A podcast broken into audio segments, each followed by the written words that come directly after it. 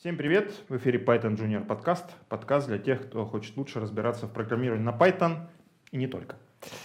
А, меня зовут Валентин Домбровский, сооснователь Moscow Python. И сегодня у нас в студии Злата Буховская, тимлит NVIDIA евангелист Moscow Python, Григорий Петров, евангелист Moscow Python и наш сегодняшний гость э, Ксения Сухова, разработчик, э, дата сайентист в Сбербанк. А, в Том Клике. Ну, почти Сбербанк. Не совсем. Почти, почти Сбербанк. Дом Клики. А, да, вся наша запись проходит в офисе компании Skyeng, за что им большая благодарность. И запись проходит при поддержке курсов Learn Python. Ксения, Здравствуй, очень рад тебя видеть у нас сегодня э, в подкасте. И поговорим мы на такую животрепещущую, острую тему, которая уже, так сказать, за кулисами э, Назрела, подкаста. Да. да уже, мы, мы готовы, готовы уже к этому. обсуждалась. Да, мы, мы, мы предвидим большое количество мнений э, на, в комментариях к этому да. нашему подкасту э, о женщинах в IT, э, в разработке. Э, расскажи, пожалуйста, э, как ты дошла до жизни такой? В плане, почему в IT? Почему в IT? Почему? Как, как ты пришла к разработке? Ну, я на самом деле эм, никогда не искала легких путей. Я всегда хотела поступать на теоретическую физику. С теоретической физикой по разным причинам не сложилось. Я поступила на компьютерную лингвистику. И, в общем-то, лингвистика. Лингвистика — это что-то с языком очень прикольное, очень интересное. И, в общем, оттуда я скатилась в Data Science и дальше уже более хардкорное программирование. Как интересно. А, извини, это в каком а, учебном заведении происходило? Высшая школа экономики. Высшая школа экономики, да. У нас, я учился на филологическом факультете, но, к сожалению, не на отделении теоретической прикладной mm-hmm. лингвистики, как это у нас называлось, да. Я учился на русском Вышки? отделении. Филфак МГУ. Э, МГУ? Да. Там вот. Атипл. Атипл, да. да. Очень, очень интересно. У меня пара знакомых его закончили. Один из них сейчас работает э, в Германии, кстати говоря, причем тестировщиком, что mm-hmm. характерно. То есть интересный путь из лингвистов mm-hmm. тестировщики. Ну что ж, очень интересно. И как вообще, как этот путь проходил? Э, какие-то сложности на этом пути возникали, какие-то проблемы? Э, в контексте, так сказать, нашей сегодняшней беседы, ну, нашей темы нашей беседы? В этом контексте у меня сложностей, в принципе, не возникало, по крайней мере, в России. Я еще успела в США поучиться по обмену. Э, там было сложнее, потому что там люди старались тебя не захарасить. И от этого было очень много неловких моментов. Э, вот.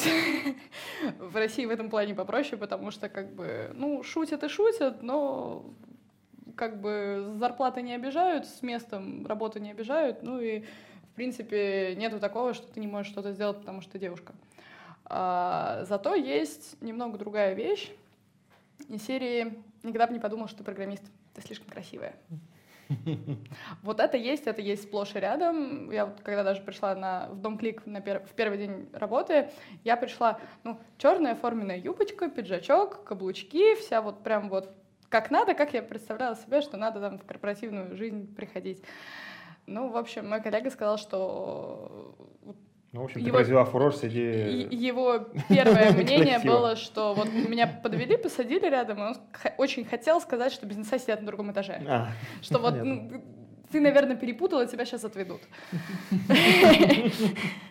Ну а вот как ты считаешь, вот эти комментарии там про юбку, это, ну, там, с твоей точки зрения, допустимо, недопустимо? Какие у тебя эмоции это вызывает? Ну, это были уже такие...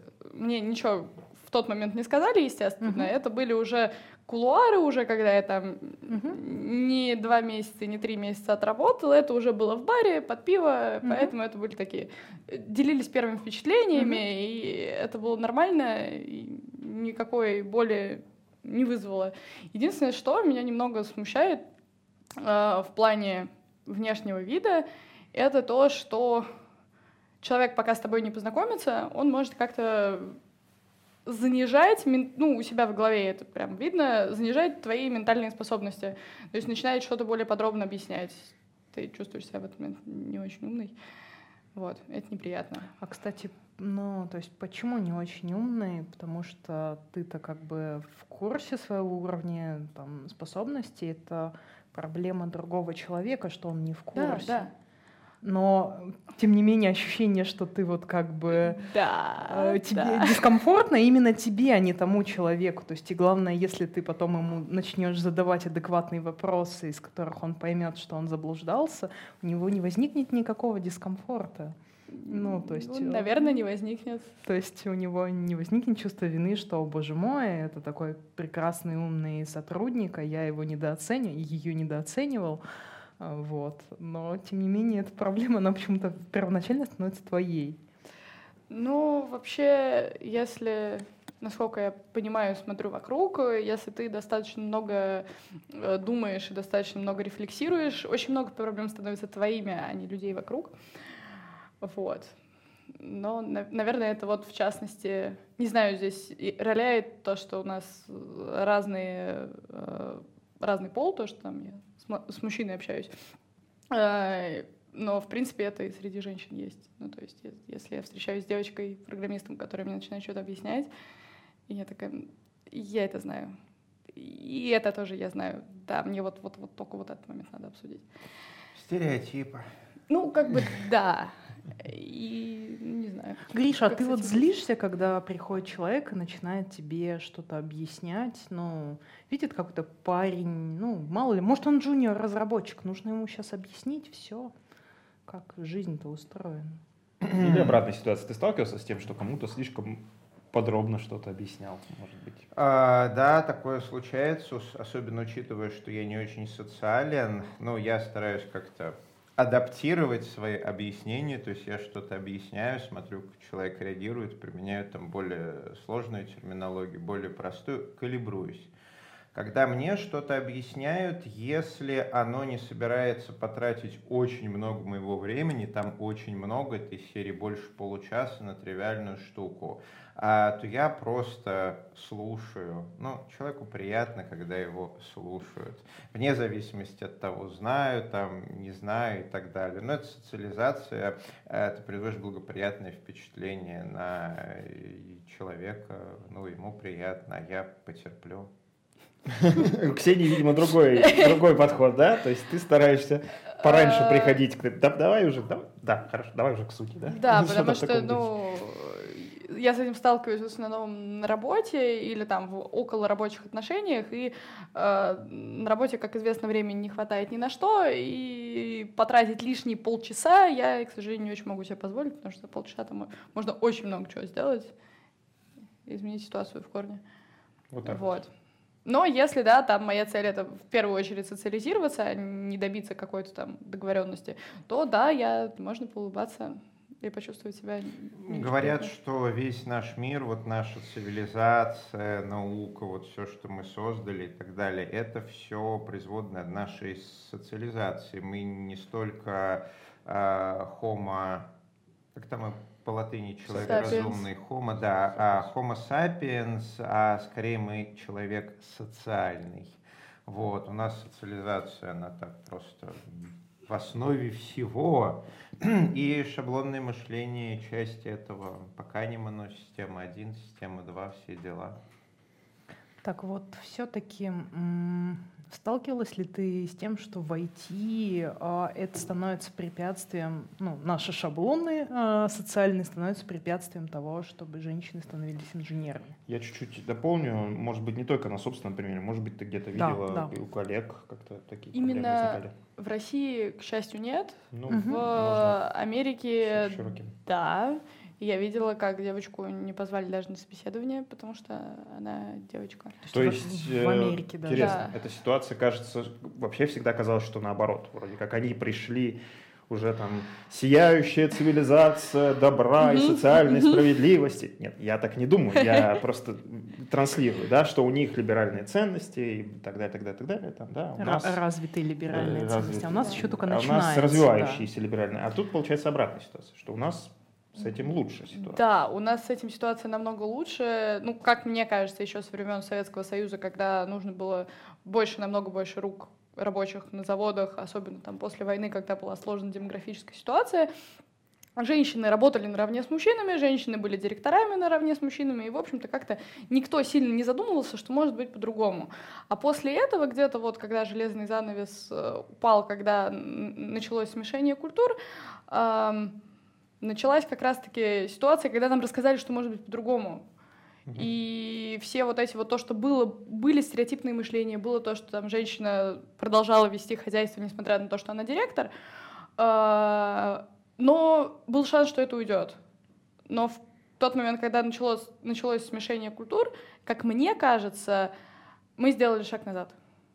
Мы mm-hmm. сделали шаг назад, потому что э, вот эти вот голоса, что женщина, иди на кухню, а, они начали получать какую-то подпитку из оппозиционеров Запада. Не знаю, может, это только мое мнение, может, это только вот мои ощущения. А, ну, кстати, коллеги, по поводу а, идти на кухню IT, это, по сути, ну, средний класс, это такая довольно неплохо оплачиваемая работа, интеллектуальная, фр-фр-фр.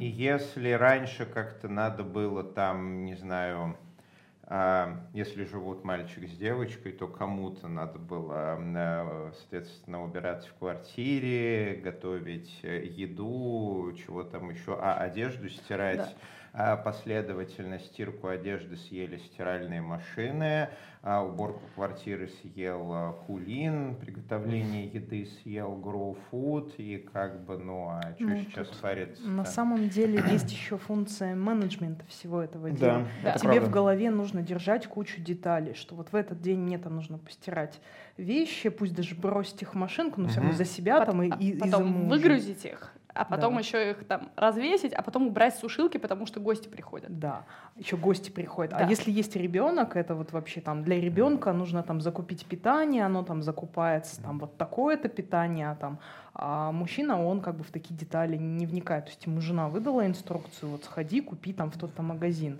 Ну, и, да. в общем, без этого контекста он сам, может быть, и там не подумает, а что вообще дети едят маленькие. Да, по личному, по личному примеру могу сказать, что да, я абсолютно согласен со Златой. Мы с женой работаем, можно сказать, на равных условиях, но действительно менеджмент дома на ней, ну, естественно, есть стиральная машина, есть заказ уборки, не в Кулине, другой компании, не будем ее называть. А то мы бесплатно прорекламировали Кулин только да Я просто других не знаю. В общем, есть другие. Есть другие. Есть лучше.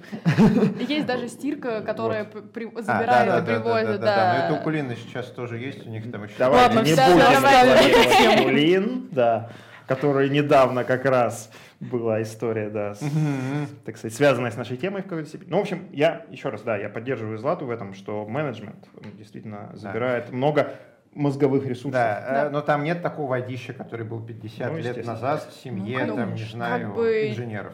Да, но как бы теперь у женщины есть возможность работать примерно наравне. Ну вот. И Благодаря этому. Проблем. Но менеджмент все равно.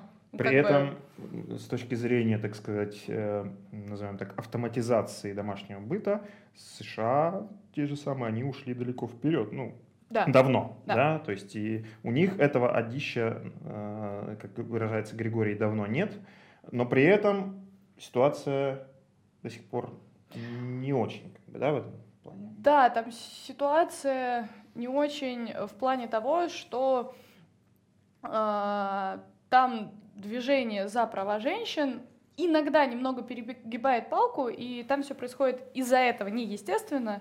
Там это все происходит через насаждение, через какие-то законы, через какие-то э, репрессивные об, меры. Да, репрессивные меры, и получается так, что люди делают, э, когда надо, они делают, а когда не надо, когда их там палкой не постучат, они будут делать ровно наоборот, потому что это вот действие всегда рождает противодействие, и ну, не получится заставить людей думать иначе. Можно только заставить людей делать иначе. Угу. К сожалению. Да, то есть, но при этом внутренний человек будет не согласен да. с тем, что ему навязывают. Да. Понятно. И если будет не согласен, то будет он как раз-таки с этим бороться и и ты говоришь, даже была какая-то история вот э, у твоей знакомой, что вот... Да, ее, причине... ее даже на собеседование не позвали, хотя там мальчика с более худшим резюме позвали в эту компанию, они вместе подавались. Ага. Вот. Интересно. И... Ну, видимо, из опасения, что сейчас придет и будет тут права качать. Ну, так сказать. да. Э, потому что, насколько я знаю, там в, тех, в некоторых компаниях э, diversity не распространяется на интернов, а распространяется только на основной штат. И э, поэтому менеджеры по набору стараются брать в интернов мальчиков, как ну, по своим уразумениям, а не по тому, как написано в букве там, законов или еще где-то. Ну, как человек рациональный, я могу сказать, что, конечно, еще очень надо посмотреть оба резюме. Вполне возможно, она не прошла естественным образом по резюме. Там есть некие звоночки, не имеющие никакого отношения к полу. Когда смотришь, понимаешь, ну нет, человек будет страдать на этой работе. Можно ну, даже не есть говорить. другие консерны. Вот, допустим, если у меня есть какой-то бюджет, и я там в рамках этого бюджета нанимаю себе сотрудников, ну не я, а там Мгм. абстрактный руководитель, а, то, ну вот, я оцениваю риски, да, Да, это и как бы, ну, у женщин там по биологическим причинам есть определенные риски. То Ну, там давай же говорить прямым там- текстом. там Она декрет- может декрет- в декрет. Да, декрет, декрет. а, болезни ребенка там и Да, так да, далее. болезнь, да. А, позволь Причем, извини, тебе- извини, я чуть-чуть перебью, болезни ребенка при этом это тоже ответственность, как мы только что, в принципе, Да. озвучили, это М- тоже ответственность на ребенке. э, Это на Да. ребенке, в смысле, на женщине, Мгм. опять же, да. Да. И, кстати говоря, извините меня, пожалуйста, с декретом та же ситуация. У меня знакомый американец, э, недавно у него э, родилась э, дочка, насколько я помню, и он на месяц, там нет таких продолжительностей, как у нас, но он на месяц ушел, собственно, В то, что у нас декрет, называется декрет, Мгм. paternal leave у них, это Мгм. нормально, а у нас это все на женщине. Так, а, ну что-то у нас сместились роли очень Я, неожиданным способом. Злата, да. позволите я немножко прооппонирую. Вот Да. ты будешь Так. про консерн, а я буду, как человек, который читал ТК много, нанимал, эх, увольнял. А, с декретом там что? Во-первых, есть ожидания по времени. В среднем у IT-компании, ну, вырабатывая политику найма, рассчитывать на то, что у тебя специалисты будут работать 10 лет, это как-то мега наивно. Ты считаешь, что у тебя там средний турновер будет между одного и двумя годами, ну, максимум между одним и тремя, и поэтому декрет в них ложится идеально. То есть с точки зрения э, декрета нет разницы, уйдет у тебя мальчик, потому что ему надоест, потому что Мгм. предложили больше денег, потому что посрался с Мгм. руководством, или м, уйдет девочка, потому что она родила. Сроки Но примерно такие Твоя же. Но компания должна будет возместить деньги за эту Нет. девочку. Нет? не компания, эти деньги государство А, возмещает. чёрт. Сюрприз, сюрприз. И Ну, вот тут у нас там- разница между Просто тем, это кто читал происходит- трудовой кодекс, Это и тем, кто происходит нет. в конце там Муа, какого-то а, отчетного а, а, периода. а. То есть компания должна Ну, будет всё равно ей, надо да, заплатить деньги Злата, вперед, а потом я- Позвольте, я на секундочку прерву. Это, безусловно, небольшая подушка безопасности, но я каждый раз говорю, что е- компании имеет смысл выходить на открытый рынок найма, когда у нее уже все хорошо с бизнесом, то есть она как минимум прибыльна или есть хорошие инвестиции. Если компания из двух человек собирается нанять третьего и каждый там месяц невыплаты зарплаты для нее все, то Ну, условно, извините, да, для проблемы. Домклика, например, или для Яндекса это не должно Да. быть проблемой. Да.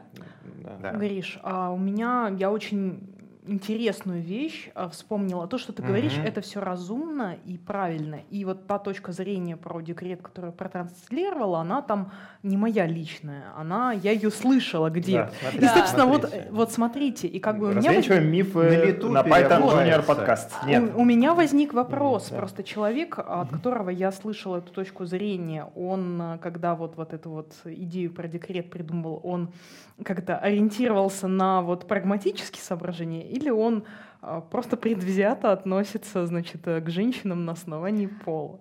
А, Я четко могу ответить. э, Вот именно насчет декрета. Мгм. Там есть два подводных камня. Первый подводный камень насчет э, то- того, что женщины уходят э, в декрет.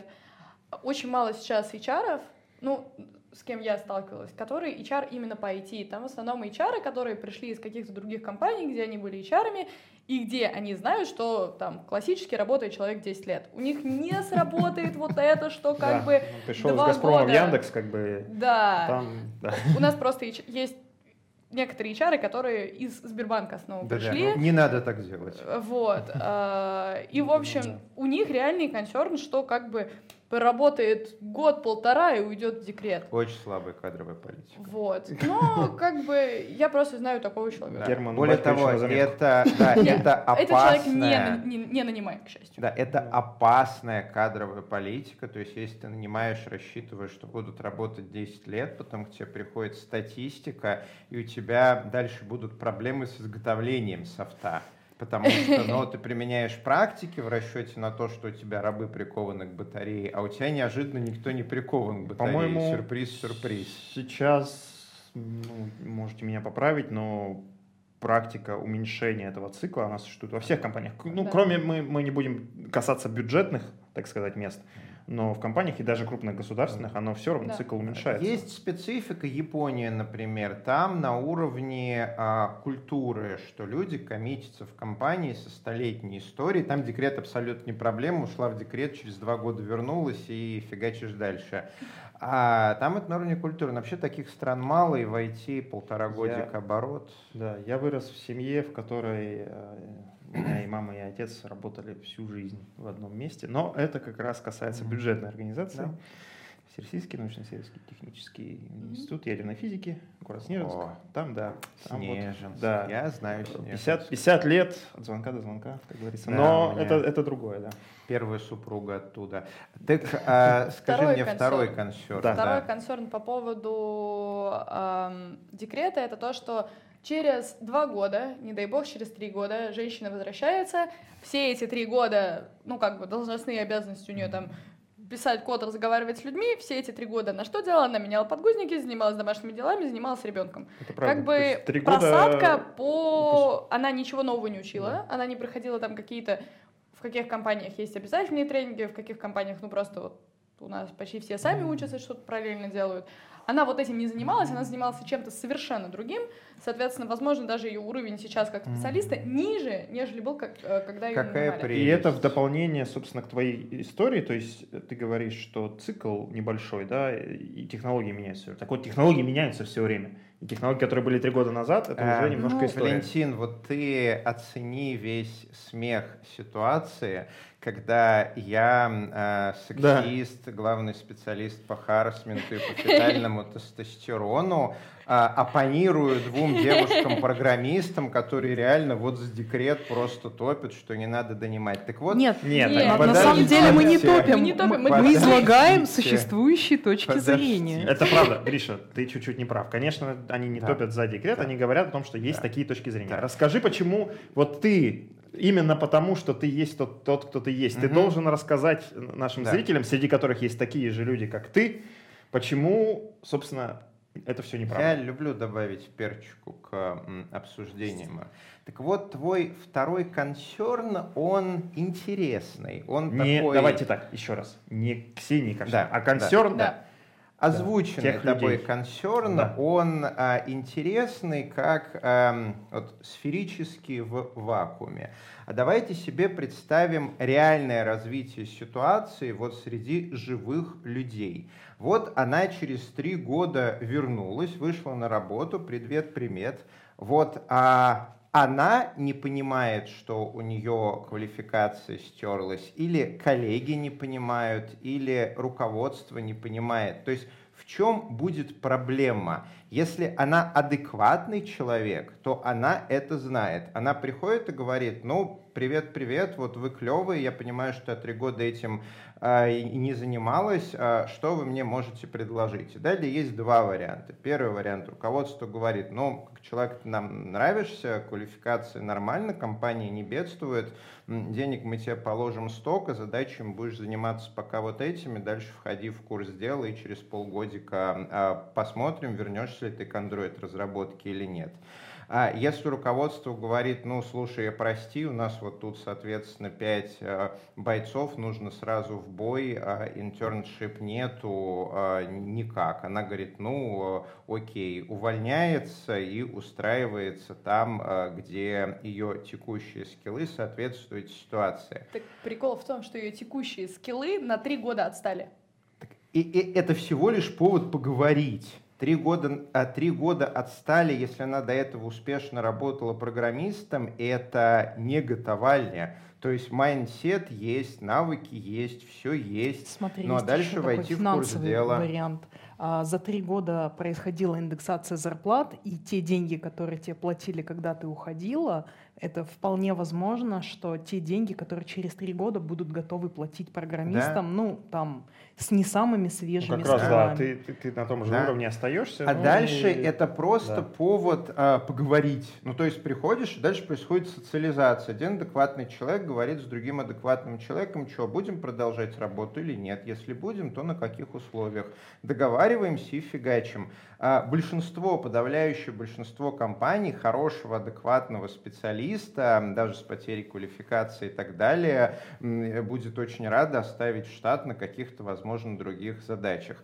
А далее всегда любят рассказывать про неадекватную ситуацию, что вот из серии она такая придет, прикроется со всех сторон законом и будет шантажировать компанию.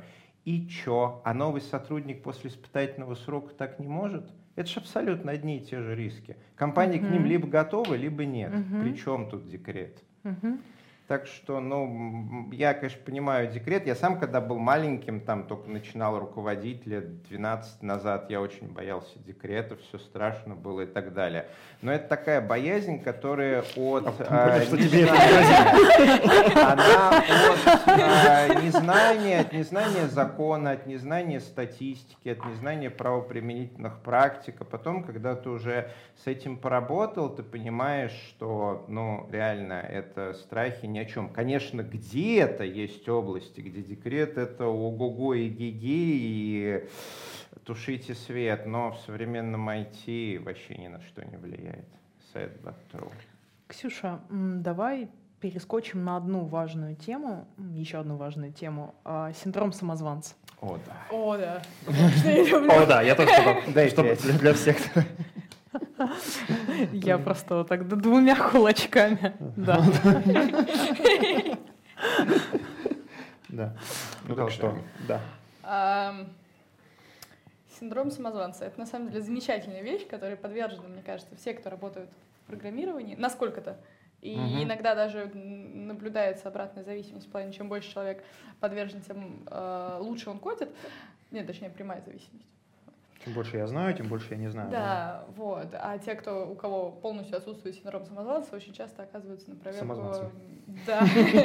Теми, кто умеет импортнуть из соседнего файла функцию и считает, что они прям...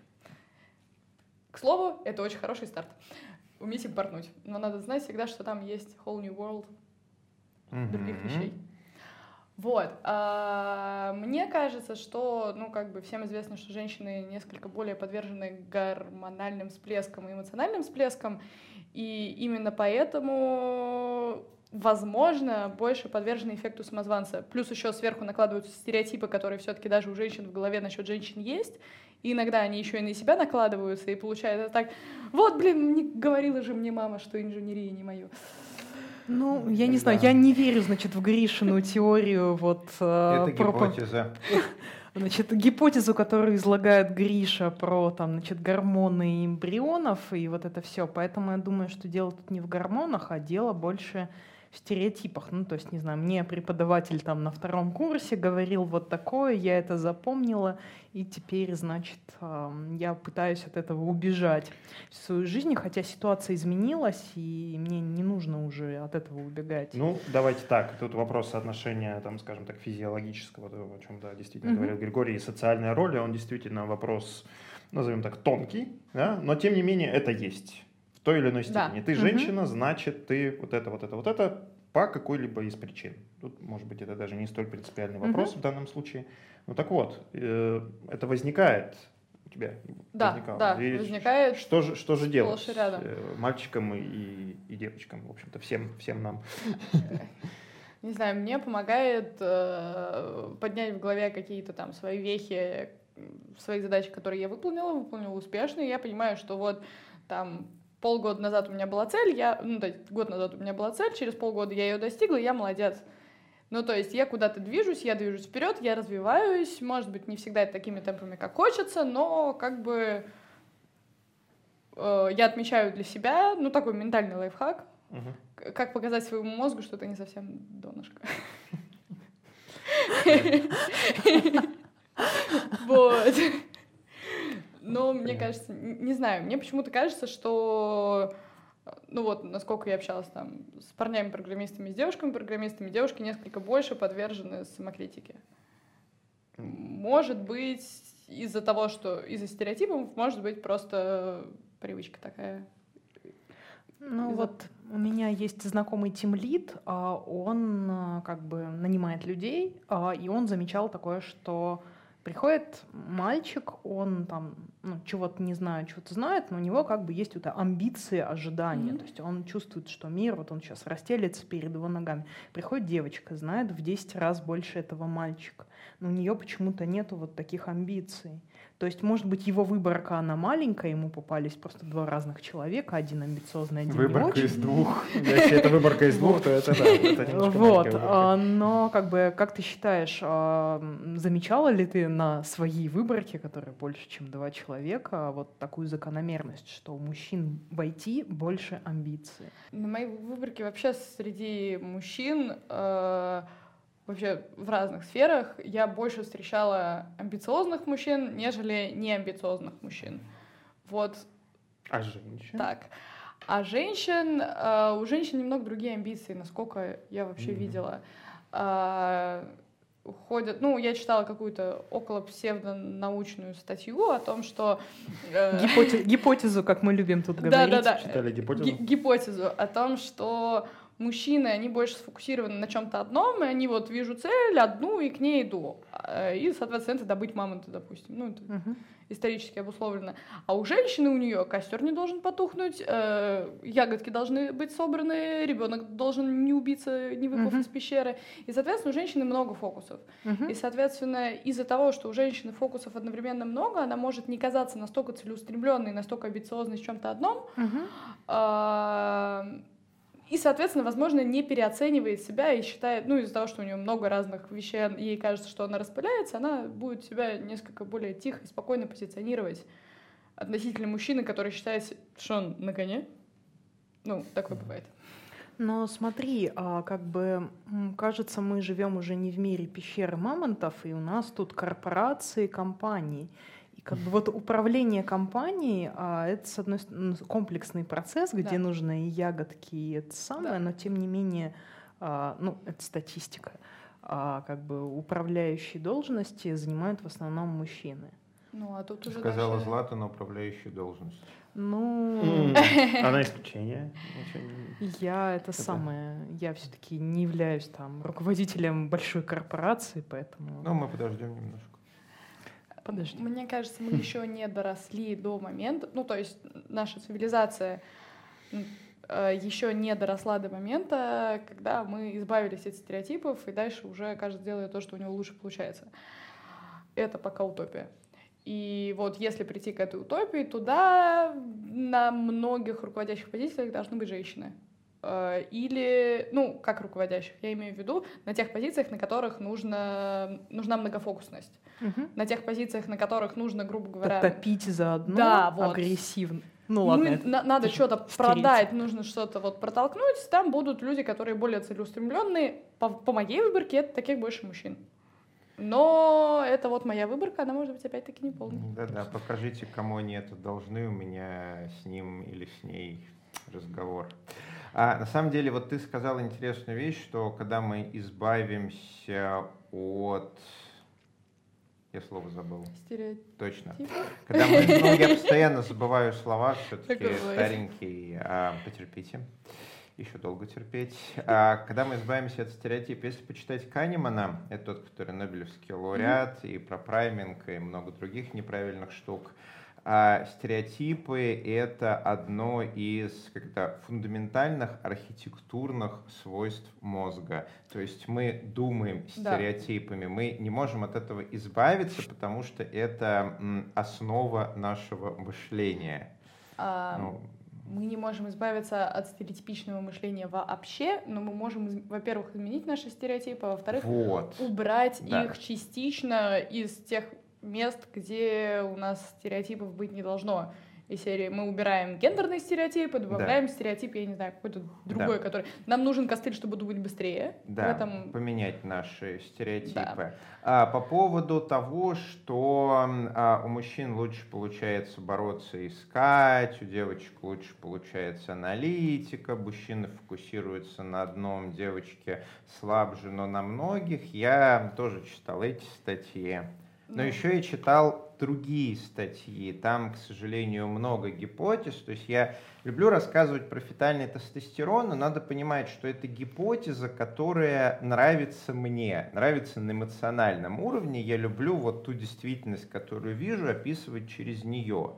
А если, например, а, а есть а, оппонирующие, которые не слабее, возможно, сильнее. Потому что если, например, почитать «Цирк дрессированных демонов» имени Карбидина Бродмана, который пишет достаточно известный врач-психиатр, что такое врач-психиатр? Это который уже 20 лет лечит психов таблеточками в Кащенко. Он это делает профессионально, за деньги, очень-очень долго.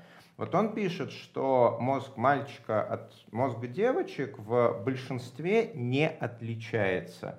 И что нет, э, одни не э, борются лучше, а другие хуже. Что нет, одни не однозадачны, другие не многозадачны. Он говорит, что там нет отличий. Вот из того, что он лечил разные поломки. Вот это его наблюдение. А он, кроме психиатра, еще и нейрофизиолог, кстати. Он знает, как там внутри устроено.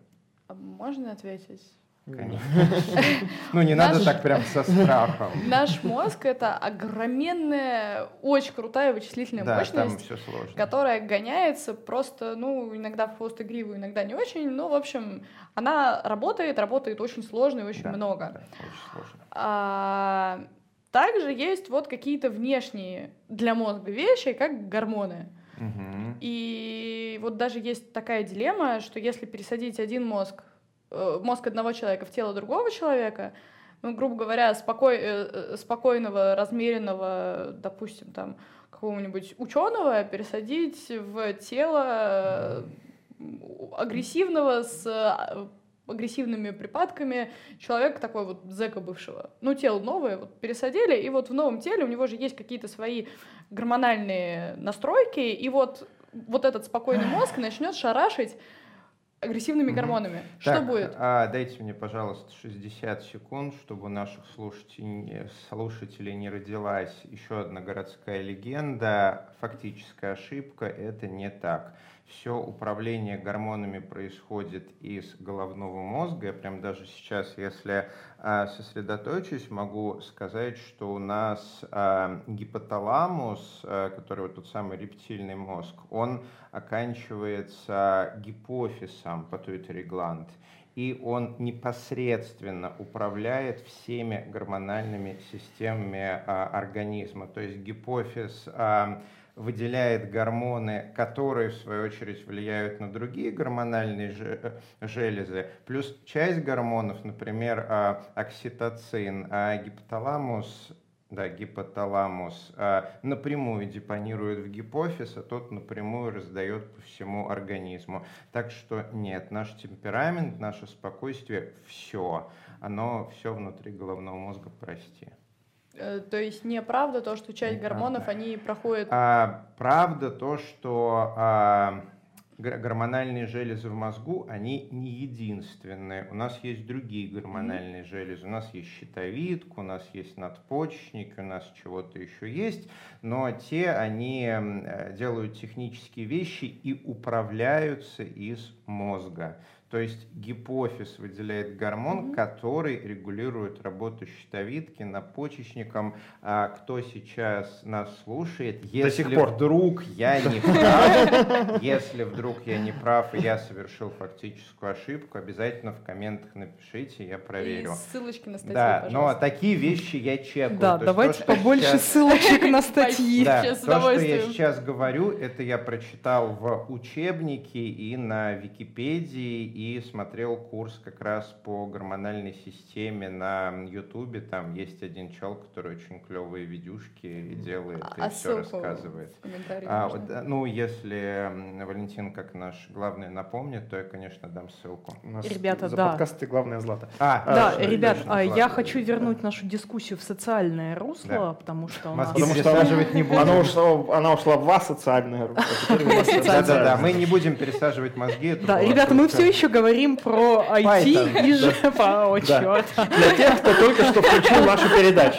Мы разговариваем Про про... Python. про Здесь говорят про Python. Здесь говорят про Python. Да, мы начали говорить про то, что я люблю эволюционную биологию, например, Гриш, что про- мы как вид э, эволюционировали, а, чтобы общаться друг с другом. Да, Вернее, а, общение друг с другом, оно, значит, а, позволило нам вот а, так сильно развиться. Мне тоже очень нравится. Так вот, вы заговорили про то, что есть стереотипы. и Эти стереотипы, они какое-то время выполняют свою функцию, Мгм. а потом они как бы отмирают. Мгм. И вопрос в том, как нам ускорить этот процесс, как нам а, выявлять плохие стереотипы и их из нашей культуры скорее выводить, чтобы как бы общество Ну не вот стояло на месте. всякими активностями, там, девочки в IT и так далее, несмотря на то, что со стороны эти активности выглядят как секта, иногда являются сектой, они, на мой взгляд...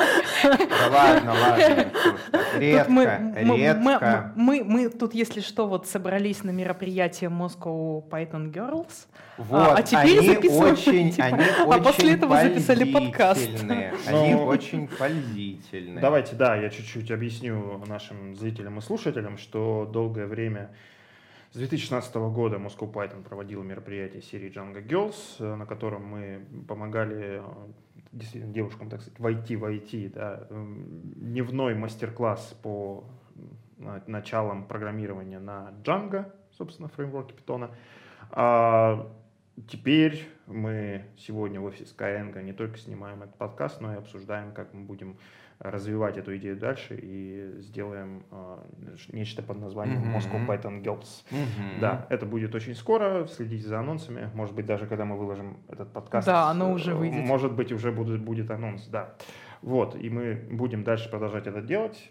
Да, вот Григорий считает, что это очень пользительно. Да, это для борьбы со стереотипами. То есть не потому, что там девочкам надо какое-то особенное IT или э, из серии их надо насильно приобщать к IT. Нет. А как раз а, потому, что есть стереотип девочкам в IT не место, и он свое уже отжил, и надо его как-то замещать. И на твой вопрос «как?» Кто из вас спросил «как?» Ты Ну, мы вопрос. колл- коллективным разумом Да, на спросили. коллективный вопрос «как?» ответ, так же, как все остальные социальные изменения, окно Авертона, все вот это мероприятиями показывать, что нормалек, девочки клевые программисты, часто сильнее мальчика, можно, нужно, умею, знаю, практикую. Выступать девочками на метапах Moscow Python. Да. Ну, я выступаю, но как бы у меня темы такие, они для middle разработчиков. Ну, в любом случае, девочка посмотрит. Ой, Или- какая, какая умная девочка. Я ничего не понимаю, что она говорит, Даже- но, но кажется что-то умное. Сейчас я пойду и пока по- повыдергаю Злата, а, мы же когда шли с а, выступления, вот, а, Женя во всем разобрался, хотя он последний раз программировал, наверное, лет э, 7 или м, 8 назад. Ну, он хотя бы программировать. Тут, Гриша, Гриша, есть соревновательный элемент. а, То есть нужно не только девочкам показывать, что вот есть другие девочки в IT, но и мальчикам показывать, что девочки, они созданы не, как мне однажды на работе сказали, что-то значит там привносить красоту в коллектив. Я, я не против привносить красоту О, в коллектив, цветочек. правда, да, но я как бы тут еще и задачи выполняю. Ходишь в ромашку такую. С Возвращаясь, платьица и красивая. да, возвращаясь, к, собственно, к, э, к Сениному да, замечанию, что не думал, что ты разработчик. Да. А, Вот. Да, ну вот окей, э, ну, мысль Григория я поддерживаю, естественно, да, и, собственно, мы этим и занимаемся, как я только что сказал. Но вот еще есть, э, может быть, какие-то сообщества э, девушек, женщин в IT, может быть, Ксения, ты знаешь что-то, где можно, так сказать, в своем кругу пообщаться на тему разработки? Я точно знаю, что есть Open Data Science сообщество, но оно не только женщины, но вообще русскоговорящих людей, которые занимаются Data Science. Много женщин?